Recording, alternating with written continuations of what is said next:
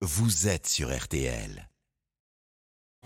Tous au jardin, direction même les potagers. Pierre le cultivateur a un savoir à partager avec nous et on va en profiter. Bonjour Pierre. Bonjour Stéphane, bonjour à tous. On reste dans les potagers justement parce que hier vous nous avez dit comment se lancer pour une première si on va avoir un petit potager. Il y a des plantes originales à intégrer. Hein.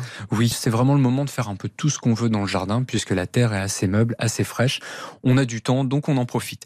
Je vais vous partager aujourd'hui, oui, cinq plantes originales qu'on peut intégrer puisqu'on peut intégrer des fruitiers, on peut intégrer des vivaces. Il faut même intégrer tout ça dans son potager pour attirer un maximum de pollinisateurs.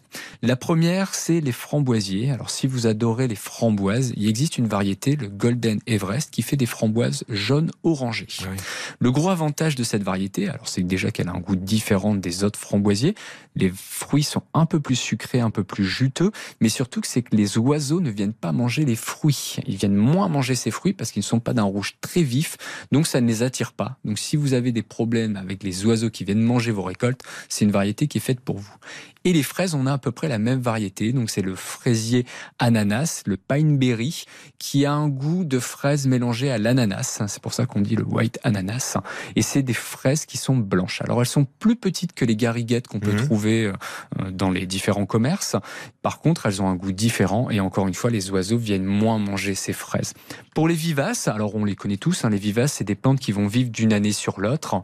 Donc on a le laurier, on a le thym. Mais il y a des vivaces un peu différentes. Donc on en avait déjà parlé rapidement. Il y a la Mertensia maritima, donc c'est une plante qui a le goût d'huître. Les feuilles sont ah comestibles, elles ont le goût d'huître. Et là, il y a, il y a la Paederia lanuginosa, qui, elle, a des feuilles qui ont le goût de fromage. Donc ces plantes, il faut faire attention, elles peuvent être mangées par les limaces, sauf la plante fromage, camembert. Les limaces, a priori, n'aiment pas trop le fromage. Donc vous pouvez vous faire plaisir, et c'est des plantes qui résistent assez facilement au froid.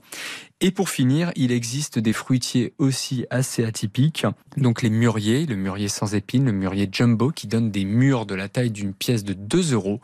Et si vous aimez les framboises et les mûres, il y a la variété Thaïberry qui fait des production de fruits qui ressemblent à une mûre, mais qui ont un goût entre les deux, entre la framboise et la mûre. La mûre d'une taille de 2 euros. Hein. D'une pièce de 2 euros, c'est une belle mûre.